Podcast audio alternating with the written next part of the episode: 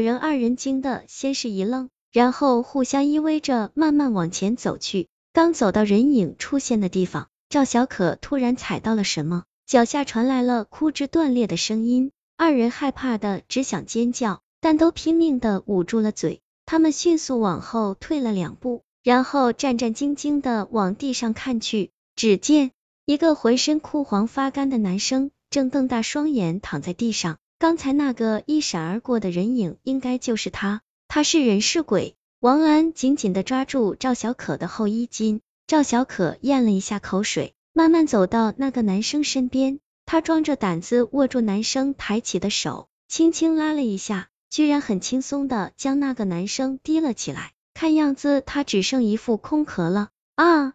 王兰轻轻的惊叫了一声。这时赵小可才发现。自己拉起来的只是男生身体的前半部分，男生身体的后半部分依然躺在地上。他惊得一松手，男生的前半部分身体一下掉在了地上。赵小可缓了好一会儿，才举起手电照向那个男生。被手电一照，男生身体的内部呈现了出来。他被分为前后两部分的躯壳内已经没了骨头，只剩暗红干枯的肉。怎么会这样？王兰惊恐的问：“赵小可刚想再仔细研究一下，突然一阵锅铲炒勺碰撞的声音从前面传来，怎么还有人做饭？”二人小心翼翼的往前走去，除了锅铲炒勺碰撞的声音，还有一种奇怪的沙沙声传来。走了没多久，一扇门出现在眼前，二人往里面一看，那个女鬼正站在一把木椅子上，手拿一把巨大的铁锨。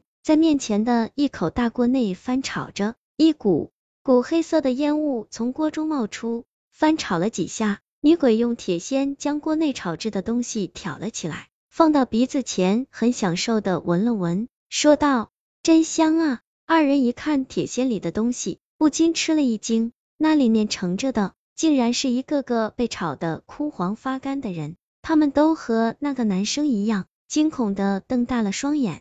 就在赵小可惊骇之际，女鬼已经将这些人一铁锨一铁锨的盛进了一个大竹筐内，然后她打开一旁的大风扇，对着这些人吹了起来。我也会变成这样。王兰看着眼前的一幕，捂着嘴小声的哭泣起来。别怕，有我在，你不会有事的。赵小可拍了拍王兰的肩膀，安慰道。这时，一阵奇怪的咔嚓声从屋内传出。赵小可往屋内一看，女鬼正抓着一个凉透的人，将那人的头放到嘴边，张开大嘴，像嗑瓜子一样，用门牙对着那人的头嗑了下去。只听咔嚓一声脆响，那人的身体两侧分别裂开了一道鲜红的口子，口子一直延伸到他的头顶。女鬼又嗑了一下，那人身体的前后两部分立刻分开，露出里面微微发黄的骨架。这女鬼竟然把人当成瓜子！